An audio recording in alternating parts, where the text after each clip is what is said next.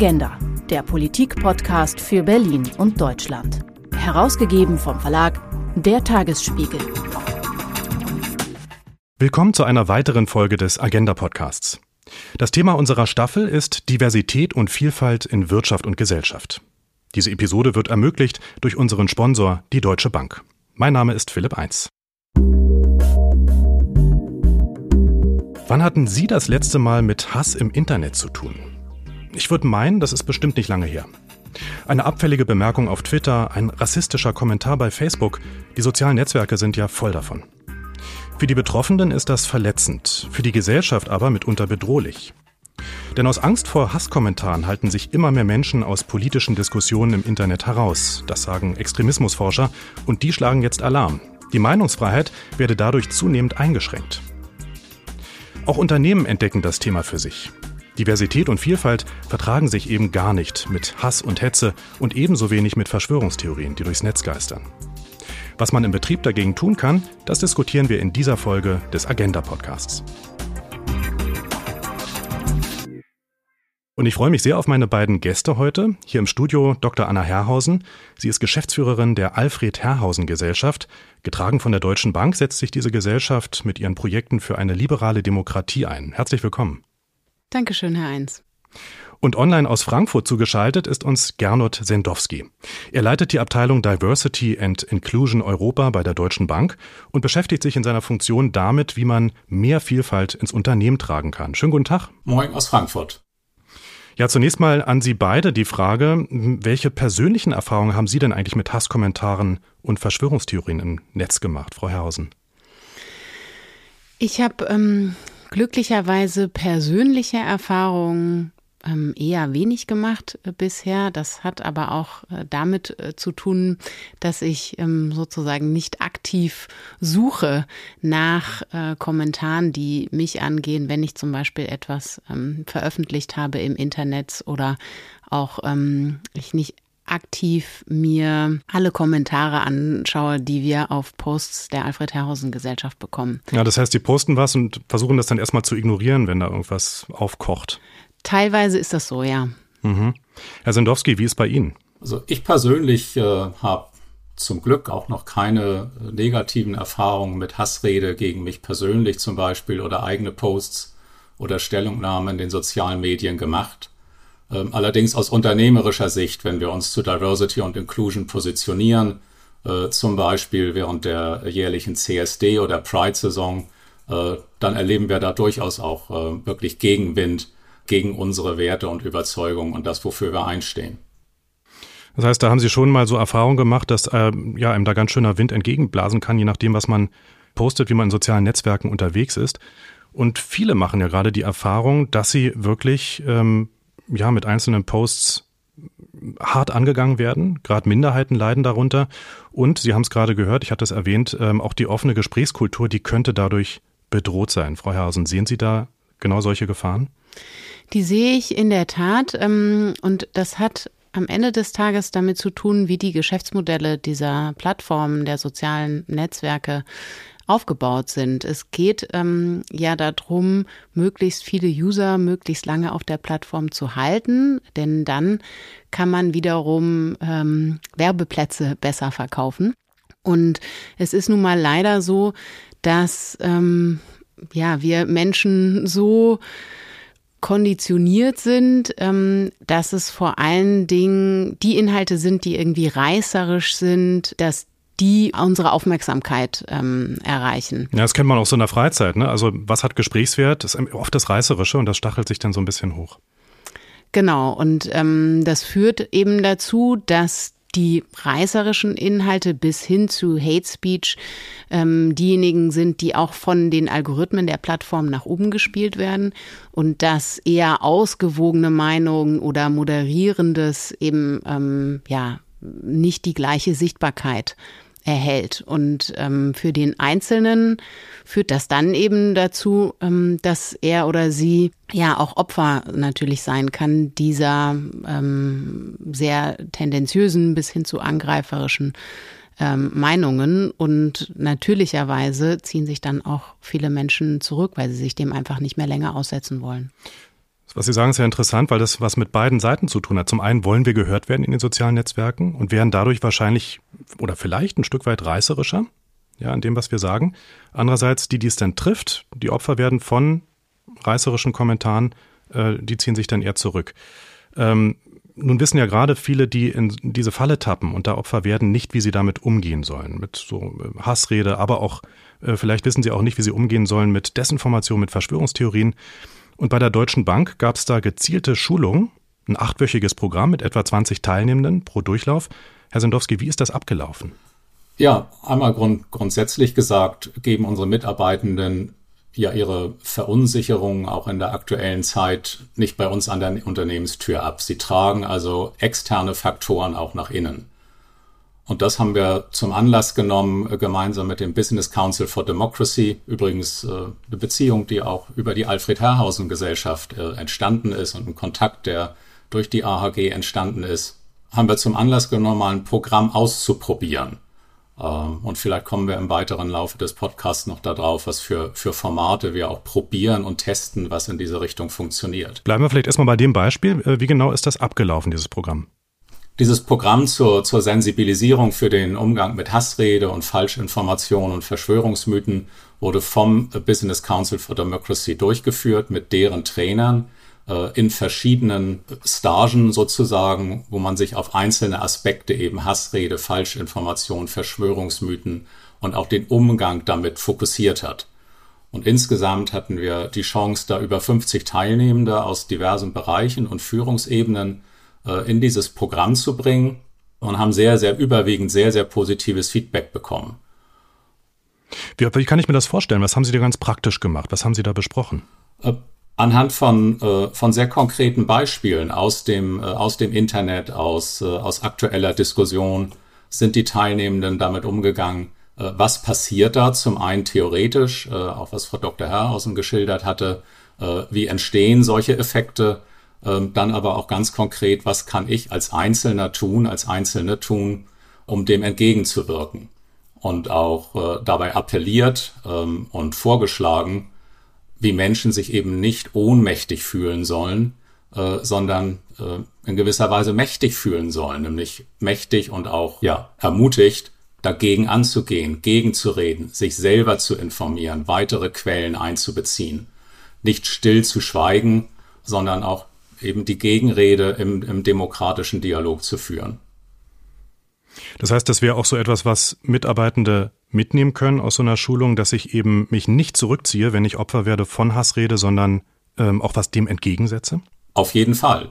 Und das geht auch Hand in Hand mit äh, internen Programmen, die wir haben, wie zum Beispiel zur sogenannten Speak-up-Kultur oder der Arbeit, die unsere mitarbeitenden Netzwerke insgesamt tun, dass wir appellieren und sagen, Leute, zieht euch nicht zurück, beteiligt euch an der Diskussion in angemessener Art und Weise, eskaliert und speak up, sprecht auch ab, äh, sprecht auch auf, äh, wenn euch etwas begegnet, was nicht mit unseren Werten und Überzeugungen, mit den demokratischen Werten und Überzeugungen äh, in Einklang steht. Mhm. Äh, jetzt hatten Sie gerade gesagt, das war ein Pilotprojekt mit über 50 oder rund 50 Teilnehmenden. Ähm, wie wurde das angenommen, dieses Programm von den Mitarbeitenden? Das wurde super angenommen und wir haben überwiegend positives Feedback bekommen. Äh, wir haben mal so eine Word Cloud gebildet äh, und geguckt, was sind da so die, äh, die besonderen hervorstechenden Rückmeldungen. Sensibilisierung gehörte mit dazu, Quellen überprüfen, differenzieren und auch ein großer Block in der Word Cloud war, nicht raushalten. Und eine Erkenntnis war von den Teilnehmern, dass jeder etwas dafür tun kann, eine Rolle hat, Meinungsfreiheit und offenen demokratischen Diskurs zu fördern. Es gab aber auch wenige andere Stimmen, die gesagt haben und hinterfragt haben, was hat das mit dem Unternehmerischen zu tun? Fanden es super interessant aus privater, persönlicher Sicht, aber fragten sich dann, hey, was ist jetzt der unternehmerische Kontext? Warum sollten wir dafür oder warum haben wir dafür Arbeitszeit und Geld der Bank investiert? Ist ja vielleicht eine berechtigte Frage. Was konnten Sie den Teilnehmenden antworten? Zum einen wieder zurück zu dem externe Faktoren wirken auch nach innen. Drehe ich das mal um. Äh, interne Faktoren wirken auch nach außen. Das, was wir als Deutsche Bank im Inneren vorleben an unseren Werten und Überzeugungen, wie wir sie gestalten, tragen wir ja auch über unsere in Deutschland äh, über 40.000 Mitarbeitende nach draußen. Und insofern ist das äh, ja ein Teil dessen, unsere Mitarbeitenden auch fit zu machen für einen Diskurs und für ein Erleben außerhalb der Bank. Äh, aber durchaus auch innerhalb der Bank äh, gibt es soziale Medien, gibt es Diskussionen in unseren internen Netzwerken, wo wir jetzt keine Hassrede erleben und auch keine Verschwörungsmythen erleben, äh, wo wir aber durchaus auch kontroverse Meinungen erleben, die dort ausgetauscht werden äh, auf unterschiedlichen Ebenen, unterschiedlicher Art und Weise. Und da lassen sich ja solche Aspekte, die man dort gelernt hat, durchaus auch anwenden. Ja, und das hat ja dann auch ganz konkret, vermute ich jetzt mal, einen Einfluss auf die Arbeit, die Sie jeden Tag machen. Auf jeden Fall. Ja, wie tauscht man sich in Teams miteinander aus? Wie geht man miteinander um? Absolut. Und äh, insbesondere in den letzten Jahren, den pandemiebedingten Jahren, wo wir sehr viel stärker virtuelle Formate genutzt hatten, ist eben auch einiges der persönlichen Begegnung, der, äh, der Räume des Zusammenkommens, des persönlichen Zusammenkommens verloren gegangen. Äh, und wie wir eben auch aus den sozialen Medien wissen, in digitalen Formaten entwickelt sich Kommunikation etwas anders, äh, manchmal etwas unpersönlicher.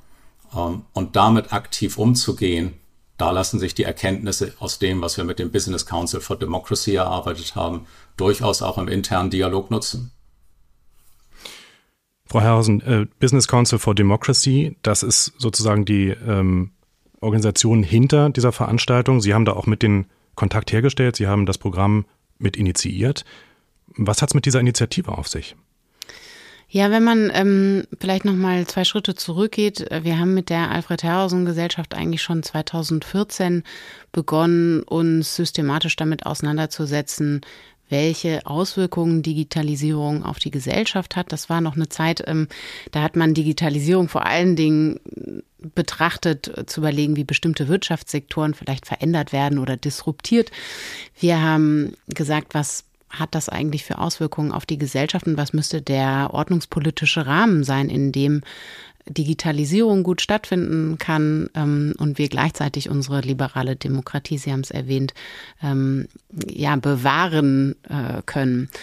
Und ähm, es gibt verschiedene Projekte, die wir seitdem durchgeführt haben. Ganz wichtig ein Projekt der strategischen Vorausschau, wo wir uns angeschaut haben, wie Digitalisierung die Medienlandschaft ähm, verändert und was das wiederum für Auswirkungen haben kann für Demokratie. Und ähm, die Herausforderungen, äh, die die sozialen Netzwerke mit sich bringen, genau in Richtung Spaltung der Gesellschaft, Radikalisierung des Diskurses. Das war eines ähm, dieser Ergebnisse. Daraus abgeleitet natürlich bemühen wir uns darum, was sind ähm, Dinge, die dort gegensteuern können. Wir haben als ein Beispiel gemeinsam mit der Alliance for Democracies Foundation eine Informationskampagne gehabt im Zuge der Bundestagswahl zum Thema Desinformation. Ähm, und ich glaube, dadurch ist auch die Hertie Stiftung die wiederum die Mutterorganisation hinter dem Business Council for Democracy ist, ähm, auf uns aufmerksam geworden und hat gesagt, wir haben hier ebenfalls ein Angebot, was weiter ähm, sozusagen führen kann, wie man Menschen eben für Desinformationen sensibilisieren kann. Und ich glaube, das ist der erste und wichtige Schritt, einfach ähm, Aufklärung zu betreiben. Ich glaube, viele Menschen sind in sozialen Netzwerken unterwegs, aber machen sich nicht unbedingt Gedanken darüber, was die Mechanismen dahinter wirklich sind und was auch die Einfalltore sind für bis hin zu anderen staatlichen Akteuren, um ähm, sowas wie Wahlen in einem demokratischen Deutschland zu beeinflussen. Jetzt hören das vielleicht einige von den Hörern und Hörern und denken, oh spannend, klasse, würde ich ja gerne auch mitmachen. Das Angebot des Business Council for Democracy äh, richtet sich aber vor allem an Unternehmen, oder? Das ist richtig. Der ähm, Gedanke ist eben zu sagen, wo erreiche ich denn wirklich Menschen und wo erreiche ich auch Menschen unterschiedlichster Herkunft und auch unterschiedlichster Einstellungen. Da ist natürlich ähm, ein Unternehmen wie die Deutsche Bank mit, äh, Herr Sendowski sagte es, ich glaube 40.000 Mitarbeitern in Deutschland, da hat man schon einen ganz guten Querschnitt der Gesellschaft. Und ähm, das sozusagen in Partnerschaft dann mit Unternehmen äh, Mitarbeiter ansprechen zu können, finde ich eine sehr, sehr gute Idee, denn man muss ja immer gucken gerade in diesen Themen, dass man eben einen möglichst breiten Teil der Gesellschaft ähm, findet und sich nicht hier auch schon wieder in den sogenannten Filter Bubbles bewegt. Sie sagten gerade, 40.000 Beschäftigte hat die Deutsche Bank. Jetzt war das ein Pilotprojekt mit 50 Teilnehmenden. Das ist natürlich verschwindend gering, wenn man sich die Größe des Unternehmens anschaut. Welche Möglichkeiten gibt es dann, ähm, ja noch breiter, in größerem Maßstab, da Aufklärung zu betreiben? So hat es ja bislang eigentlich nur Symbolcharakter.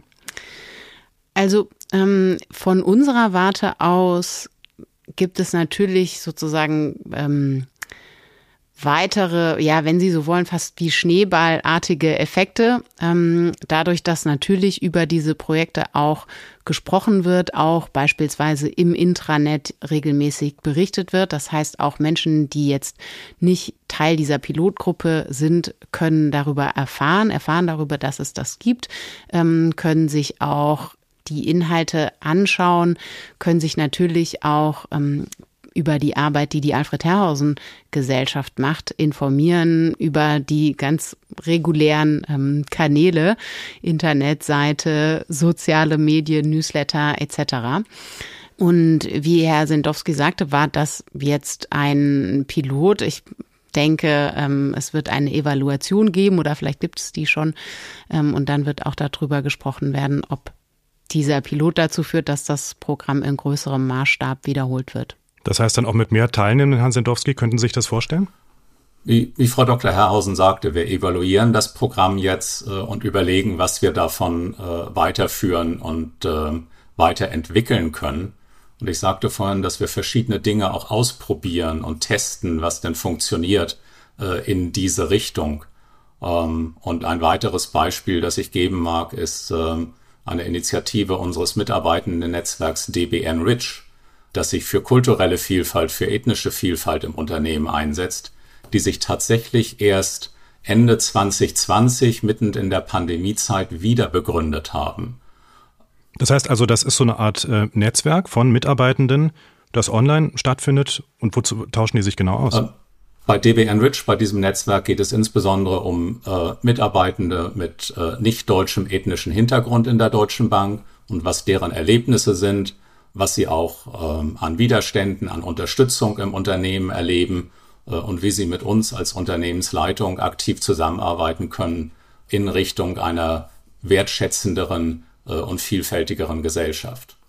Und äh, dieses Netzwerk äh, hat die Chance genutzt, eine sehr viel breitere äh, Aufmerksamkeit zu erreichen, als es vielleicht möglich gewesen wäre, wenn man nur an den großen Standorten wie äh, Frankfurt oder Berlin sich persönlich getroffen hätte. Sie haben aber auch äh, solche Netzwerke, zum Beispiel ein Pride-Netzwerk, das sich ganz offline trifft, wie ich gelesen habe, zum Stammtisch in Berlin, aber eben auch Online-Aktionen umsetzt. Ähm, was genau bezwecken Sie mit solchen Netzwerken bei der Deutschen Bank? Also zum einen sind die mitarbeitenden Netzwerke eine Vertretung von unterrepräsentierten Gruppen, die sich dort zusammenschließen und äh, insbesondere ihre Erlebnisse im Unternehmensumfeld reflektieren und überlegen, wie sie aktiv mit uns gemeinsam daran wirken können, eine noch vielfältigere, noch wertschätzende äh, Unternehmensrealität darzustellen. Mit ganz unterschiedlichen Aktivitäten und Initiativen, äh, Sie hatten das DB Pride Netzwerk angesprochen. Die leben zum einen natürlich stark von der Visibilität während der CSD-Saison zum Beispiel äh, oder auch durch das persönliche Zusammenkommen in Stammtischen und andere Netzwerke wie zum Beispiel das DB Enrich Netzwerk, das ich gerade nannte, das rein virtuell wieder gestartet ist und sich mittlerweile auch in ein hybrides Modell weiterentwickelt. Mhm. Frau Herrhausen, Sie haben ja sehr stark plädiert für Medienbildung, also auch gerade gegen Hass und Hetze. Ähm, aber ist genau nicht so ein Netzwerk, wie es Herr Sendowski gerade beschrieben hat, nicht der erste Schritt, also dass man wirklich erstmal sichere Räume bietet, dass sich eben Betroffene überhaupt vernetzen und austauschen können.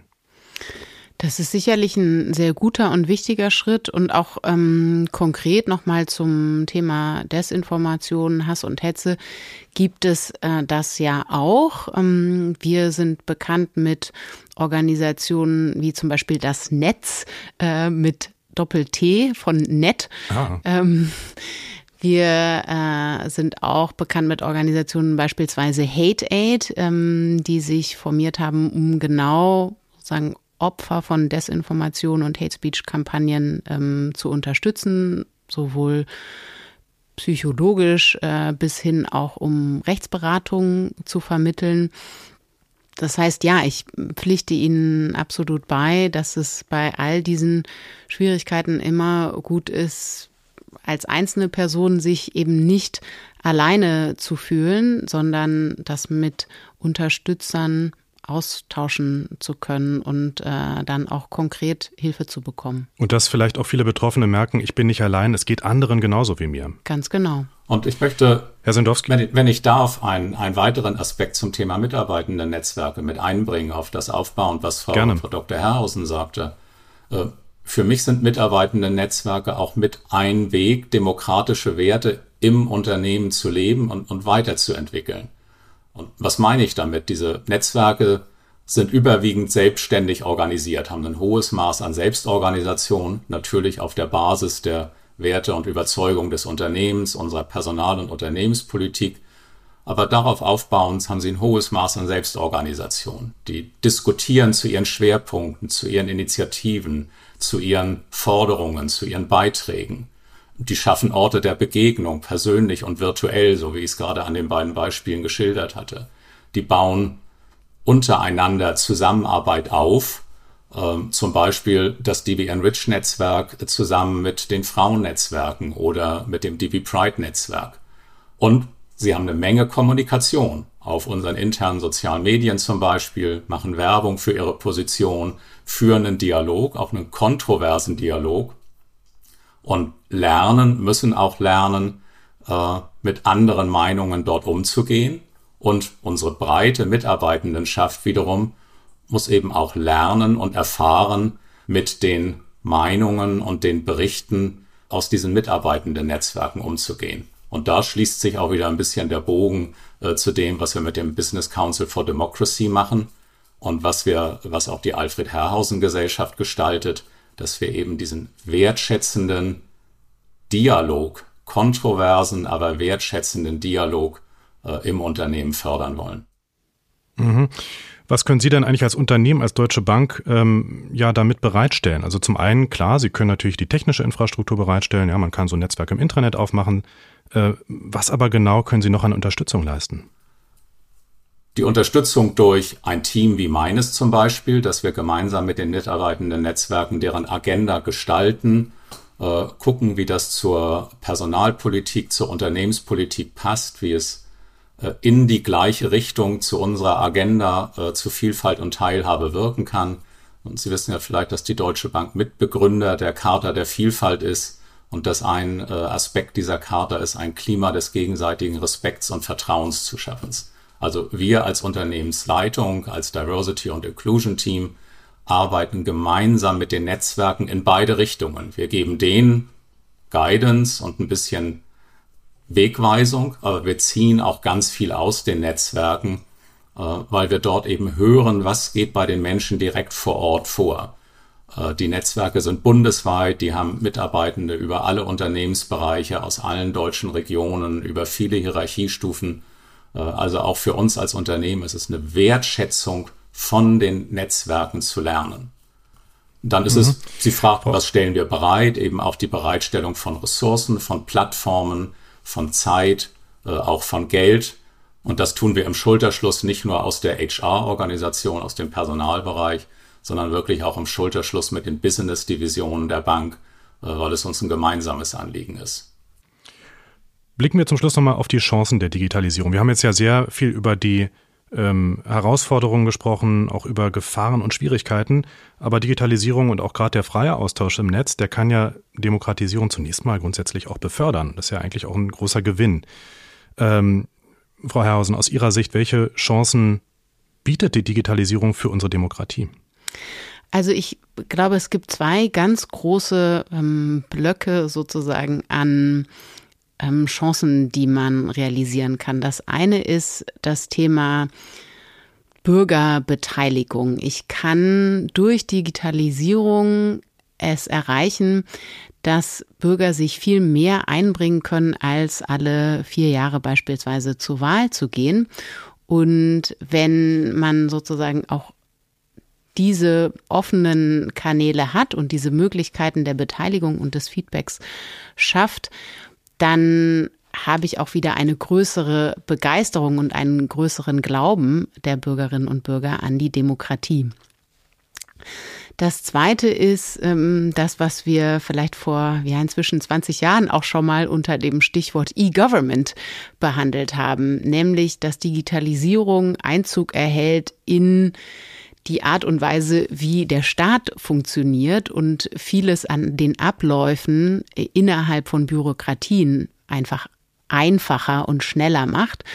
Das heißt, für den Bürger die Interaktion mit der Bürokratie ähm, ja, wenn Sie so wollen, kundenorientierter. Und da merkt dann der Bürger und die Bürgerin ähm, auch wieder, dass der Staat für ihn, für sie da ist. Ähm, das senkt auch wieder ein gewisses Frustrationslevel, was wir vielleicht heute manchmal noch haben, wenn wir sagen, wie, zu wie vielen Ämtern müssen wir eigentlich laufen und immer wieder die gleichen äh, Formulare ausfüllen. Das heißt, auf der einen Seite ähm, dieses Thema Bürgerbeteiligung in der Entscheidungsfindung und auf der anderen Seite das Thema Service, wenn Sie so wollen, gegenüber den Bürgern. Da kann Digitalisierung sehr viel Positives beitragen. Also digitaler Service in der Verwaltung, da warten wir in Berlin, glaube ich, schon lange drauf, könnte tatsächlich bald mal hoffentlich umgesetzt werden.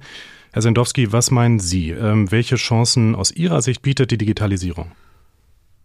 Sie bietet eine Chance, die ich gerade schon schilderte am, am Beispiel unseres Netzwerks DB Enrich dass wir weitaus mehr Mitarbeitende in der Bank erreichen, als wenn wir ein ja rein persönliches, äh, rein physisches Miteinander hätten.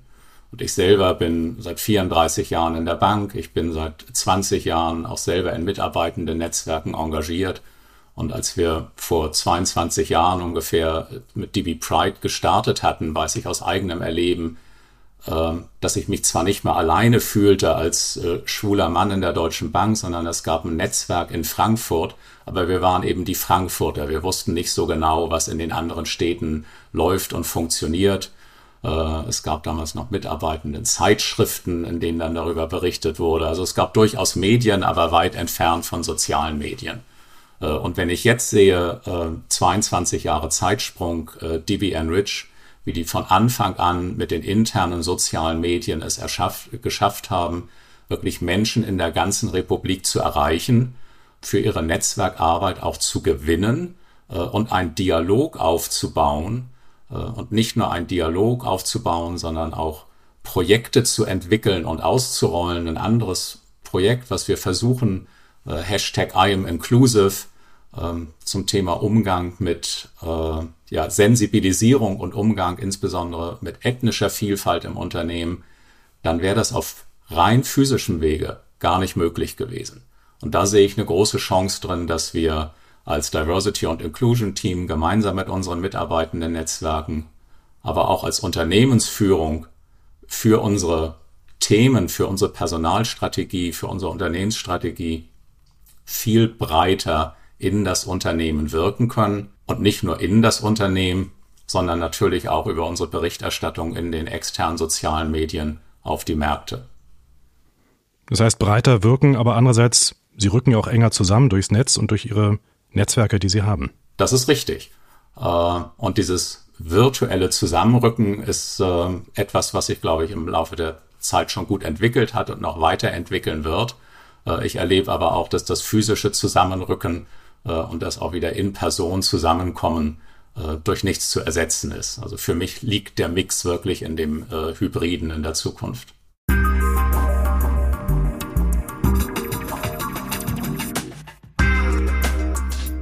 Demokratische Werte verteidigen in digitalen Zeiten. Das waren Dr. Anna Herrhausen, Geschäftsführerin der Alfred Herrhausen Gesellschaft und Gernot Sendowski, Leiter der Abteilung Diversity and Inclusion Europa bei der Deutschen Bank. Schön, dass Sie bei uns waren. Herzlichen Dank. Vielen Dank. Und noch eine Bitte an alle Hörerinnen und Hörer. Empfehlen Sie unseren Podcast, wenn er Ihnen denn gefallen hat. Es gibt uns kostenfrei zu abonnieren auf Spotify, Apple und vielen weiteren Portalen. Infos zur Diversity-Konferenz vom Verlag der Tagesspiegel und der Charta der Vielfalt, die finden Sie übrigens online unter diversity-konferenz.de. Vielen Dank fürs Zuhören. Ich bin Philipp 1.